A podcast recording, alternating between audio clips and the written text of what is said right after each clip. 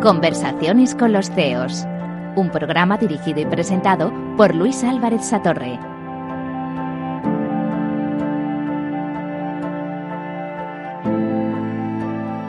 Conversaciones con los CEOs, un programa eh, que pusimos en marcha para hablar con responsables de organizaciones, de empresas, que vienen a compartir con nosotros bueno, pues sus lecciones aprendidas, sus momentos de dificultad, cómo eh, han ido construyendo su carrera para que entre todos pues, aprendamos un poco y podamos compartir esos momentos tan interesantes.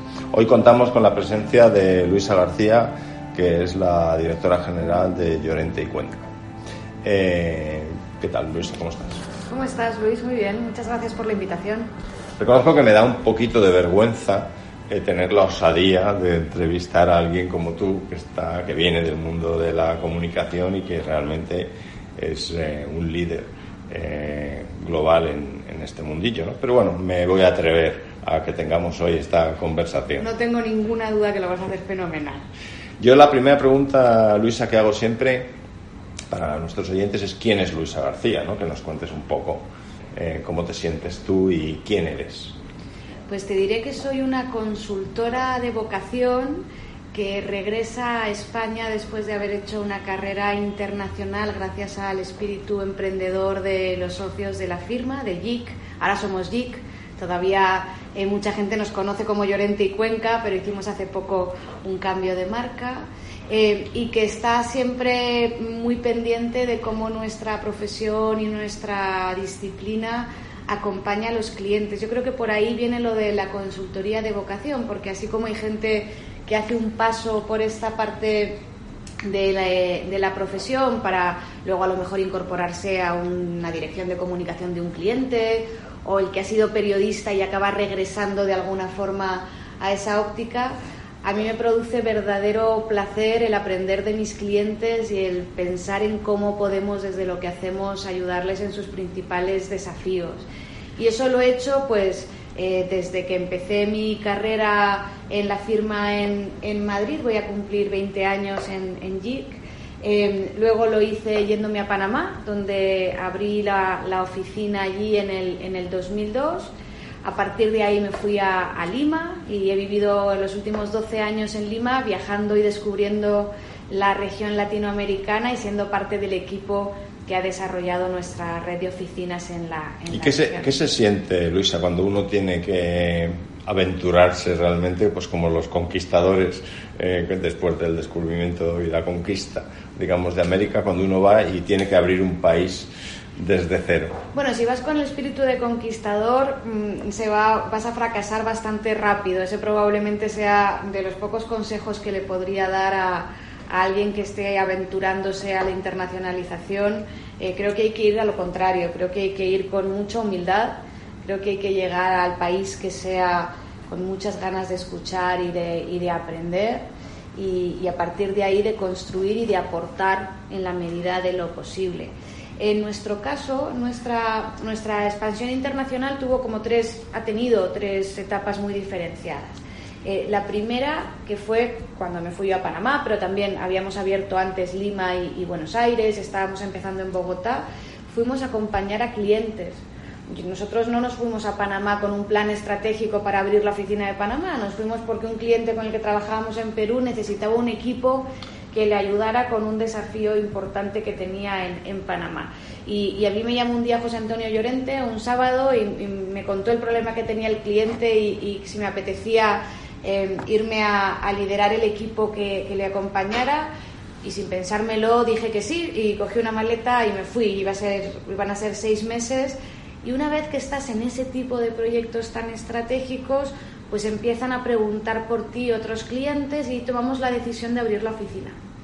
Eh, de manera que no fue una planificación tan estructurada como tú decías ahora de qué se siente, pues sentí que me enfrentaba a un proyecto muy retador, eh, con un cliente muy receptivo y en un mercado en plena expansión. Panamá en aquellos años empezaba a pensar en la ampliación del canal, pero ya, ya tenía una economía muy pujante y además muy abierta eh, al, talento internacional. Un país, creo que me imagino que por el carácter portuario y tal, pero, pero donde la convivencia de gente de backgrounds distintos, nacionalidades distintas, es absolutamente cotidiana y muy enriquecedora. Entonces me acogió muy bien el país desde el principio.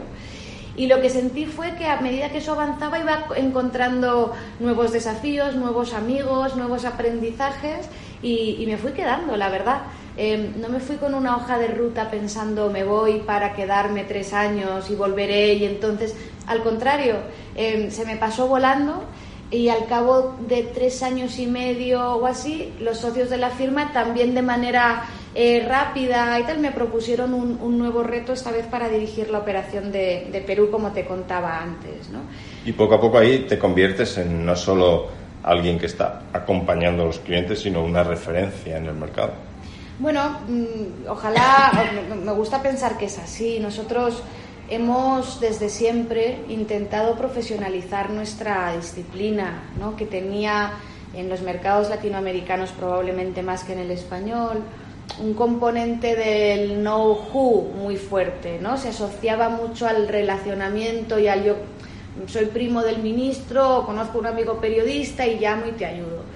Y nosotros sobre, desde la fundación de, de JIC y, muy impulsados por la eh, experiencia previa de los socios fundadores, siempre pensamos que esto tenía una combinación muy importante del ese know-how, que es relevante y no hay que negarlo, con el know-how y que requiere de metodología y que requiere de entender el negocio de los clientes y que requiere de un esfuerzo mucho más planificado y mucho más estratégico. Y al ir con esa aproximación a mercados donde probablemente la oferta local de comunicación no estaba tan desarrollada, nos encontramos con que los empresarios sí que la estaban necesitando y esperando, ¿no? y que aceptaron muy bien nuestra propuesta. Yo te diría que lo más bonito de esa referencia o de esa osadía también de ir con esa apuesta ha sido, por un lado, que hemos hecho proyectos muy relevantes para para las organizaciones, pero también para los países donde hemos estado, por el impacto que han tenido y que nos hemos convertido en muchos de ellos en la escuela del sector.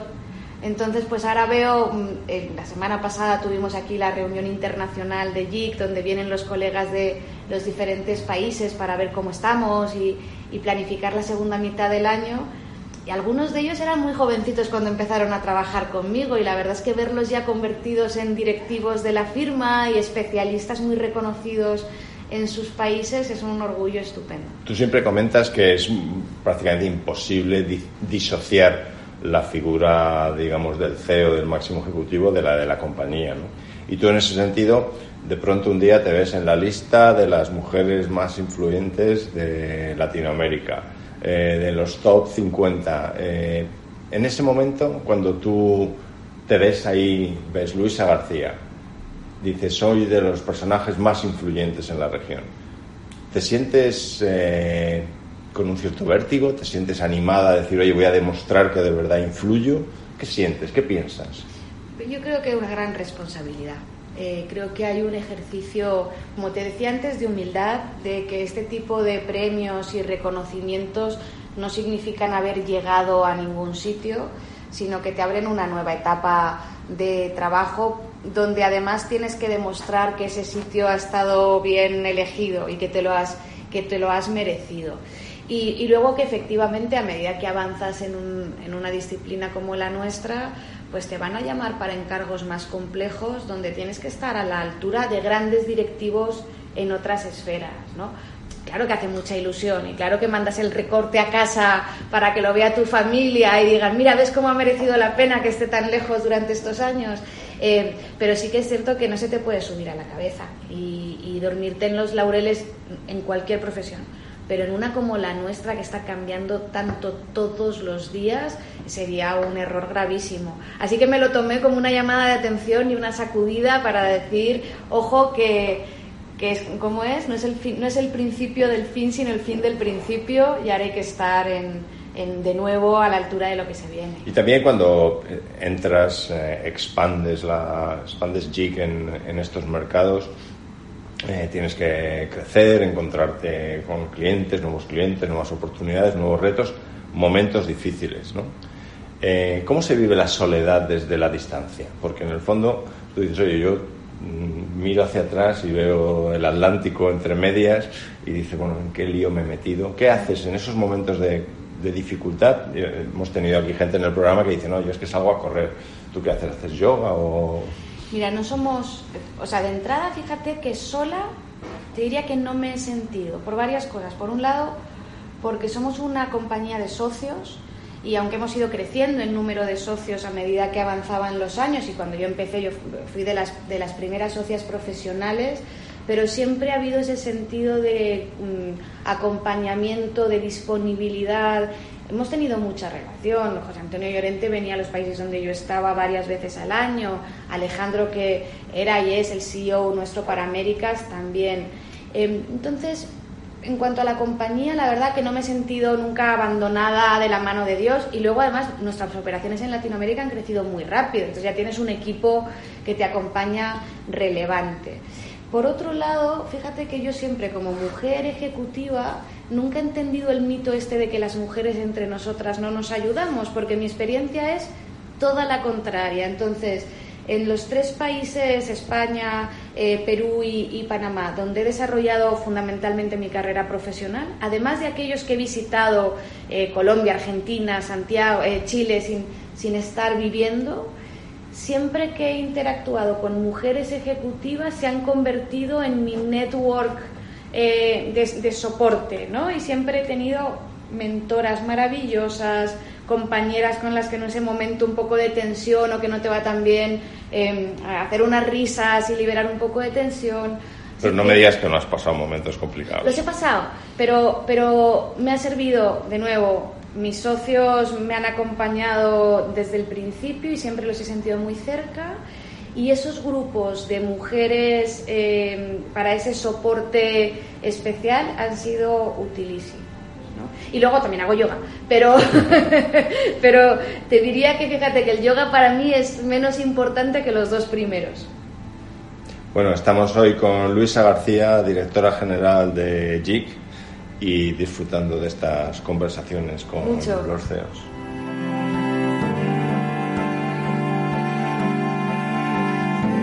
En Capital Radio, conversaciones con los CEOs.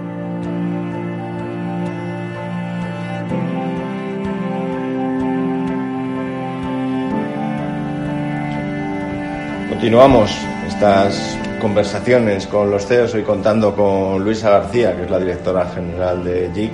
Eh, Luisa, nos contabas eh, ese apoyo que tienes eh, tanto de los socios como pues de los grupos, hablabas de mujeres ejecutivas, ¿no? que creo que, que es un concepto que se está desarrollando muchísimo. Yo soy miembro del comité ejecutivo de GECON, que es una organización también que está apoyando precisamente el talento sin género, que yo creo que es uno de los, eh, yo diría, de tus obsesiones también, ¿no? compartidas con mucha gente.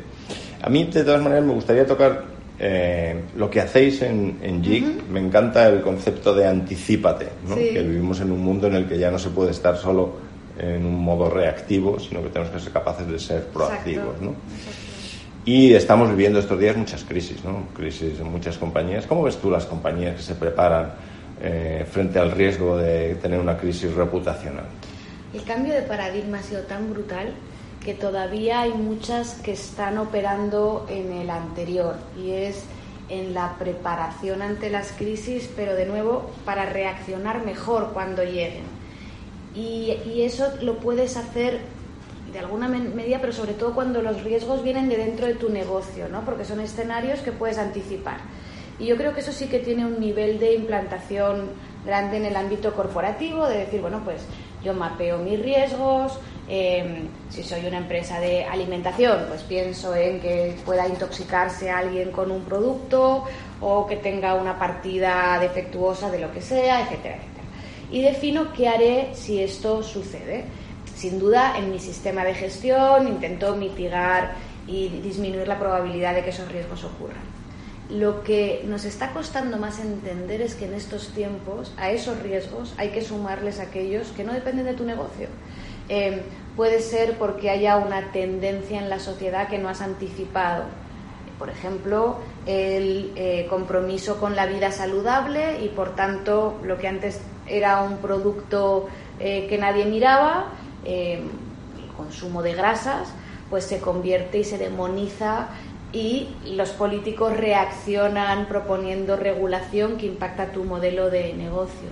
La crisis de confianza. Antes pues nadie se cuestionaba lo que te cobraba un banco por financiarte una casa y ahora el escrutinio y el escepticismo con el que se enfrenta esos procesos te pone en serio en serio peligro el modelo. Y de CEO a CEO, porque eh, hace unos años yo creo que a lo mejor la gente hablaba más de decir, bueno, esto lo lleva mi gente de comunicación. Entonces, ese es el cambio de paradigma precisamente, porque son riesgos que no implican que aparezcan y que tienes que reaccionar bien y tener un equipo de comunicación preparado para hacerlo, sino que pueden impactar las decisiones que tomes en el, en el negocio, donde tener la razón no es tan relevante o el análisis operativo que hacíamos los CEOs de decir, bueno, pues quiero subir el precio de mi producto. Y te, revisas la legislación y el de te dice lo puedes hacer, te revisas la implementación operativa y te dicen sí, no te preocupes que apretamos un botón y mañana los precios están em, al día, etcétera, etcétera.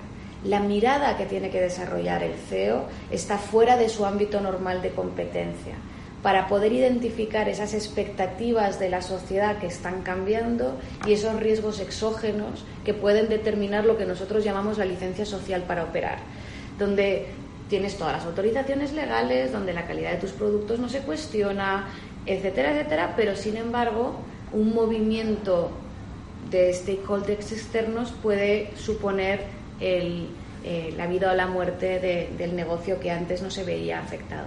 Eso está en la cabeza de los CEOs. Todavía están aprendiendo a gestionarlo y están siendo fundamentales los consejos de administración para que esa mirada de riesgo reputacional, que hay industrias como la banca que la tienen más interiorizada, empiece a permear a otros sectores de, de actividad. Pero esa sensación de permanente amenaza, de incertidumbre, de mm, falta de control, el famoso entorno buca, en definitiva, eh, todavía es un cambio muy, muy reciente y todavía nos encontramos, como lo vemos, en que la reacción de las compañías es lenta, es defensiva. Em, ¿Cuál, sería, ¿Cuál sería tu consejo a los que nos escuchan, eh, que están en puestos directivos y que en algunas ocasiones vienen adoptando el modelo del avestruz? Eh, ¿Cómo les aconsejas desde el punto de vista de metodología, desde el punto de vista de apoyarse en un experto como vosotros? Eh, porque creo que el, papel del CEO lo hemos visto, ¿no? Que en momentos de crisis yo he visto algún CEO que sale y dice, no, ha sido un ataque terrorista lo que hemos tenido para la fuga de nuestros datos y luego era un chaval de 16 años que había entrado en los sistemas inadecuadamente, ¿no? Entonces se precipitan a lo mejor algunas reacciones o no se conoce el tamaño del posible impacto en clientes? Yo creo que hay que empezar por las bases, o más que por las bases, te diría por el corazón y el alma de la compañía. Es imposible predecir todos los escenarios. Si pretendes prepararte para esto, pensando que vas a tener la frase perfecta para cada una de las cosas que te pueden pasar, es un ejercicio inacabable. Y bueno, lo es desde hace mucho tiempo. ¿eh? Nadie pensó que se iban a estrellar dos aviones contra las torres gemelas, que se caerían las torres, etcétera, etcétera. Si tienes bien definido el propósito de tu organización y eres capaz de trasladarle a los diferentes stakeholders de la compañía cómo ese propósito se hace realidad mediante el story doing, esto no es storytelling. Ya no se trata de contar y de tener un mensaje, se trata de hacer y de demostrar que estás haciendo. Y que ese story doing enlaza con tus valores por un lado y con las expectativas de la sociedad por otro entonces vas a estar listo para reaccionar ante muchas cosas que no preveas, porque siempre podrás volver a esa esencia y siempre podrás, reaccionar de manera mucho más creíble eh, para esos grupos. La otra clave también es dejar de pensar en el sistema clásico de yo informo, ¿no? Yo estoy empresa, soy un poco el rey sol y yo decido cuándo informar y mm, si acaso mejoro la técnica para que mi mensaje sea más convincente o invierto más para que tenga más intensidad. En el modelo de, redes en el que nos movemos hoy, no funciona esa estrategia porque no entras en las conversaciones que ya existen. Y lo más curioso es que ese modelo es real como la vida misma. No estamos hablando de que las redes sociales sean un mundo y la sociedad funcione de otra manera. Si tú estás en un cóctel de un mañana y hay un corrillo hablando del partido de fútbol de ayer y alguien pretende intervenir en esa conversación soltándose su speech corporativo de lo buenos que son sus vasos de cristal, que son de calidad única y comprobada, no va a tener ningún éxito, nadie le va a escuchar, al contrario, van a generar un rechazo. ¿Existe la posibilidad de que participes en esa conversación de forma creíble? Esa es la pregunta. ¿En qué conversaciones quiero estar? ¿Y, tú ves, qué puedo aportar? Perdona. ¿Y tú ves a tus colegas CEOs, a tus interlocutores, les ves preparados? Cada vez más, cada vez más. Yo creo que el recambio generacional por un lado y las lecciones aprendidas de la pérdida de confianza y del escepticismo que se generó sobre todo a partir de la, de la crisis económica ha sido una llamada, un, wake-up call, ¿no? que dicen los americanos, impresionante.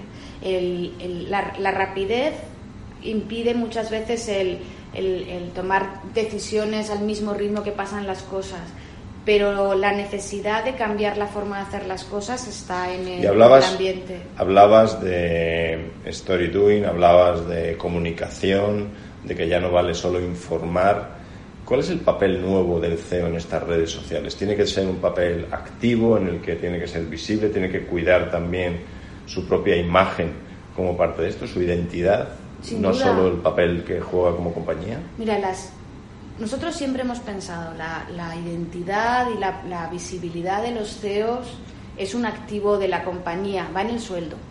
Eh, y eso no significa que la respuesta para todo sea ser muy visible o serlo sin ninguna razón. ¿eh? Al contrario, creo que no hay que sobreexponer a las figuras directivas.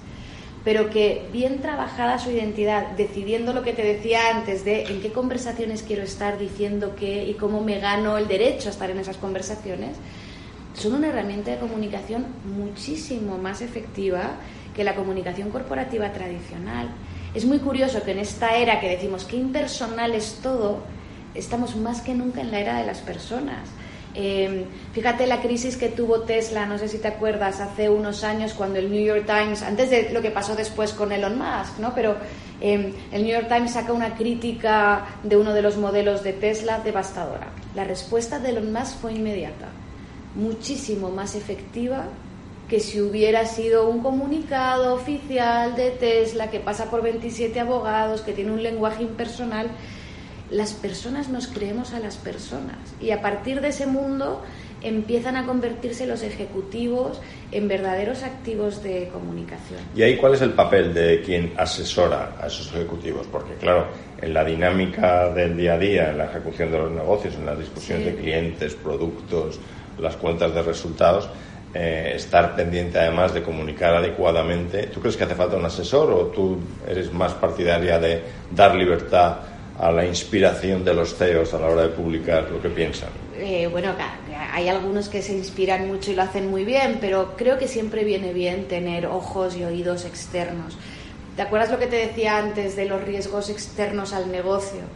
los, altos directivos, el, síndrome de la Torre de Babel, ¿no? Perdón, de la Torre de Babel, no, la Torre de Marfil, es, es, muy habitual y es muy lógico también, y tu propio equipo te refuerza y te, y te pone cada vez más en esa burbuja. Tener alguien que te ayuda a escuchar y que te ayuda a entender lo que está pasando fuera de tu despacho, fuera de tu compañía, es el primer paso. Nosotros muchas veces en, en áreas, en cosas que hacemos como asuntos públicos, en realidad muchas veces lo que somos somos traductores. Eh, somos, ayudamos a interpretar esa realidad y ahí está la raíz de nuestro anticipate. Escucha más, entiende mejor y a partir de ahí tomarás mejores decisiones. Y en ese entorno, tú personalmente, ¿qué haces para escuchar? para escuchar a tu equipo, para escuchar al mercado. Hay una parte que es eh, de, metodología y de soluciones. ¿eh? Hay herramientas para poder seguir las conversaciones que están sucediendo en Internet de temas determinados.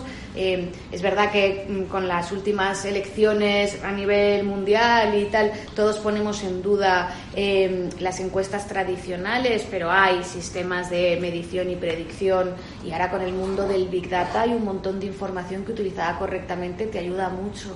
Eh, creo que hay además nuevos liderazgos a los que hay que Pero Luisa, tú, tú ¿Yo qué hago? yo, eh, cuéntanos, un secreto estoy, de no, que... yo, eh, yo estoy muy, estoy muy presente en redes sociales y ojalá estuviera, estuviera más leo mucho, intento escuchar a mucha gente de fuera de mi profesión o de mi ámbito y mi zona de, confort y le dedico una parte importante de mi tiempo pues desde a ir a foros y conferencias, a sentarme con la gente más joven de la oficina y que me expliquen qué es lo que les preocupa y en qué andan. Luisa García, eh, directora general de JIC, que nos está contando sus experiencias al frente de una organización tan interesante en el mundo de la comunicación. Conversaciones con los CEOs, un programa dirigido y presentado por Luis Álvarez Satorre. Continuamos nuestras conversaciones con, con los CEOs en nuestro programa hoy compartiendo este rato con Luisa García, que es la directora general de JIC. Eh, Luisa, nos comentabas la importancia de, en, el papel de la comunicación, de la situación personal de los CEOs, de estar en medios sociales, pero también es verdad que en esta diversidad de, fuentes, en un mundo buca, como tú decías, ¿no? de volatilidad, incertidumbre, complejidad y ambigüedad, eh, para mucha gente es también un reto enfrentarse a las llamadas noticias falsas, ¿no? las fake news.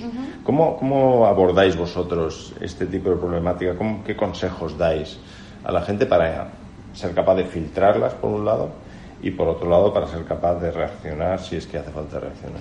Nuestra labor en este caso está, claro, en de la parte de las compañías, ¿no? normalmente a las que, a las que asesoramos. Y, la verdad que cada vez la recomendación tiene que ver más con enfréntalas desde el principio y no permitas que una noticia falsa se convierta en realidad por no haberla sabido contestar a tiempo. De nuevo está el cambio de paradigma. Con una mirada tradicional, pues uno ve una noticia falsa y lo primero que hace es evaluar quién lo dice bueno, pues no lo está diciendo ni el país, ni el mundo, ni ABC, o lo dice un tuitero con pocos seguidores, entonces ¿para qué darle importancia? ¿no? Y eso era como lo hacíamos antes, eso era como pensábamos, bueno, pues sale algo en un medio que no es de ese prestigio como los que citaba antes, nadie le hará mucho caso, morirá.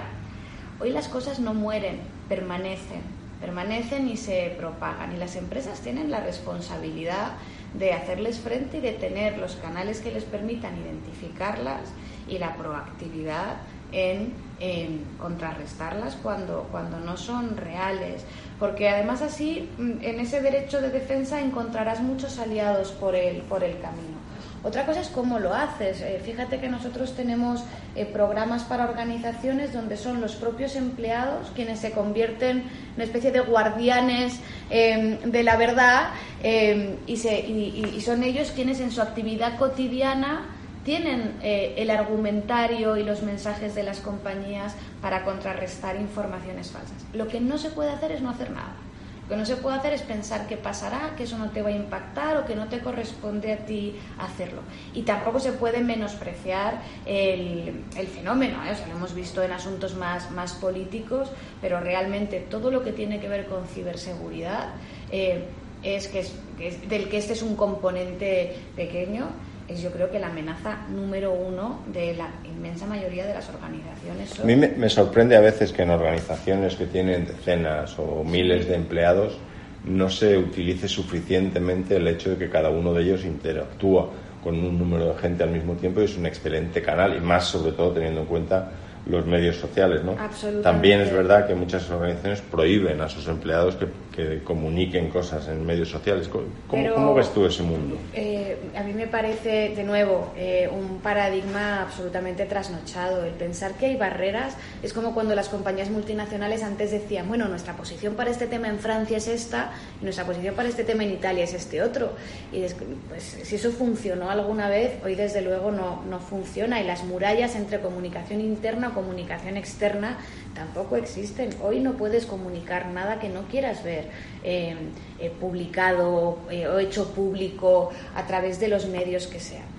Y luego lo que, lo que tenemos también que entender es que las conversaciones que vemos en las redes sociales existen en la realidad, solo que ahora tenemos la oportunidad de identificarlas y de verlas y se difunden a una velocidad y se multiplican en, en, en, reach eh, de manera exponencial. Pero, ¿qué piensas? ¿Que los empleados llegan a casa y no le, no le comentan a su familia que no se creen nada de lo que les ha dicho su director de área? ¿O en el bar de la oficina, en el bar de abajo de la oficina, no están diciendo que el plan estratégico les parece un desastre? Bueno, pues más te vale encontrar la manera de que esa conversación cambie y si logras que cambie tendrás una grandísima oportunidad de que sean tus principales embajadores. Y esto tradicionalmente los empleados de las organizaciones miraban arriba a sus líderes, líderes como tú, que en algunas ocasiones eh, tenían una marca propia, ¿no? Y la compañía tiene una marca propia. Se habla mucho del personal branding. ¿Hasta qué punto tú crees que es posible disociar realmente el personal branding del CEO del de la compañía? Cada vez más difícil. Eh, al final el, eres lo que haces y demuestras lo que eres con tus actos, no solo con tus palabras. Eh, yo creo que la gente, la prueba del algodón, de la confianza, eh, es cada vez más estricta y por tanto no puedes pretender eh, predicar valores como personas si esos valores no se, no se implementan, no, no, están en la organización que diriges. Yo creo que los directivos tenemos que ser tremendamente consecuentes y bueno, es otra de esas barreras que se ha roto, el decir a partir de las 5 de la tarde eh, ya no soy jefe, pues no, eh, el que te encuentra a las 2 de la mañana en una conducta inapropiada eh, pues te, encuentra y eres tan jefe como lo eras a las 10 de la mañana.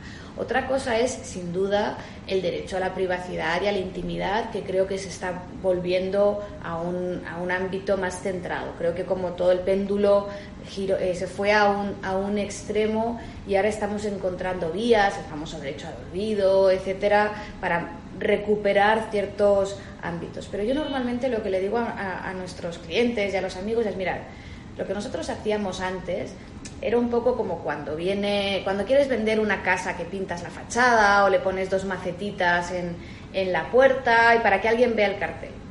Ahora te tienes que hacer una idea de que tu casa es una casa de cristal. Tu empresa es un invernadero, las paredes. Y posiblemente ahí el, eh, la proliferación de herramientas digitales desde el punto de vista de la, de la ubicuidad de los servicios, el hecho de que mm, aparezcan fotos en Facebook en cualquier momento, en cualquiera de las redes sociales. Todos somos periodistas, todos tenemos una hemeroteca en la, en la mano y todos somos objeto de ser la noticia de otros.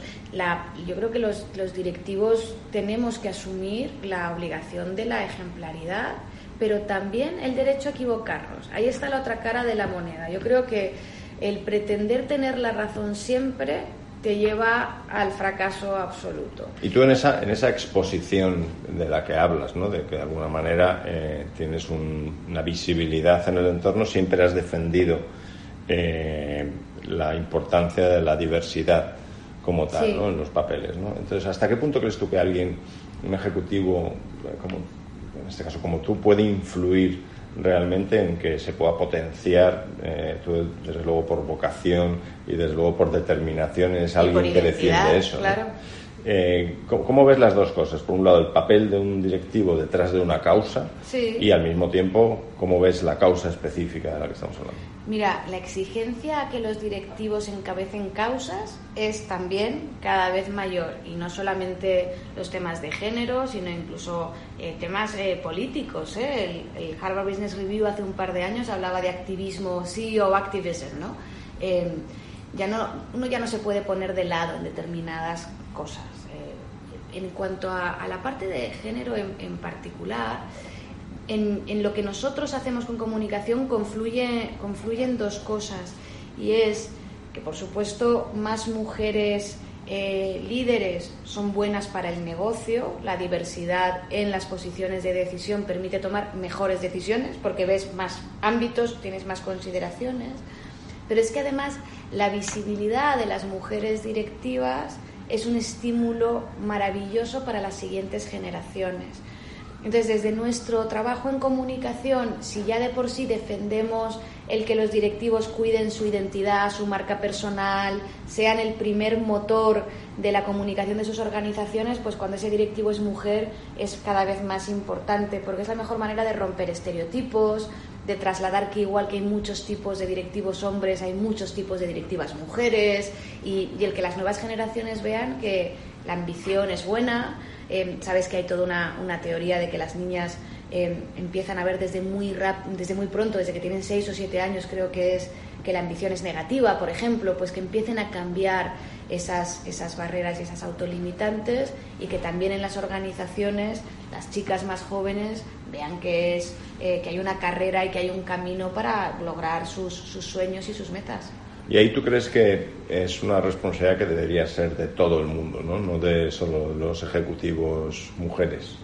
Bueno, claro, eh, eh, que es uno de los problemas, que al final vas a un evento de liderazgo femenino y somos mujeres hablando a mujeres de lo importante que somos. No hay que, ese espíritu de ese sorority, eh, no hay que despreciarlo tampoco, creo que es muy importante para generar lo que te decía al principio de la entrevista, que a mí me ha ayudado mucho. Networks de apoyo entre mujeres profesionales que, que avanzan juntas más lejos y más rápido de lo que lo harían por, por separado. Pero fíjate que yo en los últimos años sí que he notado a los ejecutivos hombres genuinamente preocupados por la equidad de género. Hay un aspecto de negocio clarísimo. Cuando tu mejor talento es femenino, empieza a crecer en la organización y cuando realmente quieres eh, llevarlas a puestos de responsabilidad, se te van, por ejemplo. Eso para las empresas que han invertido en su formación, en su reclutamiento, es un drama. Eh, el que la sociedad espere de las compañías esa visión equitativa y no tener a nadie en la mesa de dirección que te ayude a impulsarlo, es un drama. Entonces, todavía hay ejecutivos que hacen el pink washing, puede ser. Yo creo que cada vez menos, porque la realidad te marca en otra dirección. Y luego hay algo tan sencillo como que muchos de ellos son padres de hijas, de hijas que les piden eh, que les impulsen y que les dicen que quieren crecer y que les hacen muy rápidamente la prueba del algodón cuando ven que su compromiso con la igualdad de género no es genuino. yo tengo la suerte de tener una hija que en ese sentido es ejemplar. Que tiene firme, seguro, ¿no? Y sí, mi mujer es una mujer ejecutiva y mi hija mm, ha estudiado ingeniería y la verdad es que la participación en EGECON, como te decía, donde era una asociación que empezó siendo una asociación organizada por mujeres, hoy uno de los objetivos es que sea una organización de talento sin género, donde realmente se potencia la diversidad en todos los sentidos. Yo te voy a pedir, Luisa, si tienes un último consejo para quienes nos escuchas. Has dicho eh, muchas cosas que yo voy a comentar con cuáles me he quedado, pero no sé si te apetece pasar un último mensaje a quienes nos escuchan. Yo a lo mejor diría que he hablado mucho en la entrevista de los cambios de paradigmas y y no quisiera que se quedara eh, la sensación de miedo o de amenaza ante esas nuevas realidades. Para nosotros, el, para mí personalmente también, el, el abrazar la disrupción famosa es una grandísima oportunidad. Yo creo que quienes tenemos curiosidad a título personal y proyectos empresariales eh, que nos apasionan y nos entusiasman, estamos en un momento maravilloso para hacerlo realidad gracias a, todo lo que ha pasado y todo lo que ha evolucionado la tecnología y, y cómo también la sociedad nos está exigiendo cada día ser un poco mejores. Así que yo lo veo como una plataforma de, de oportunidad y sería yo creo que mi consejo el mirarlo desde esa perspectiva. Bueno, creo que es un gran consejo. Comentabas al principio eh, que es muy importante aprender de los clientes. Has hablado de humildad, que quizá para los que mm, están en puestos directivos es más importante porque a veces te olvidas un poco cómo has llegado hasta allí y la necesidad de seguir aprendiendo.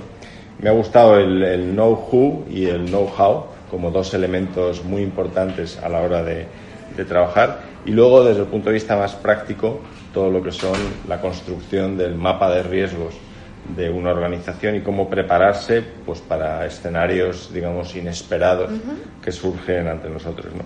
y acabo con lo que hablabas de la relevancia del CEO como alguien que no es una marca independiente de la de su propia compañía sino alguien que cada vez tiene una identidad y que tiene que ser capaz de construir una historia en su manera de hacer las cosas. Muchísimas gracias por excelente. muchísimas gracias Luisa por estar hoy con nosotros. Eh, Luisa García, directora general de JIC. Gracias a ti, ha sido un placer.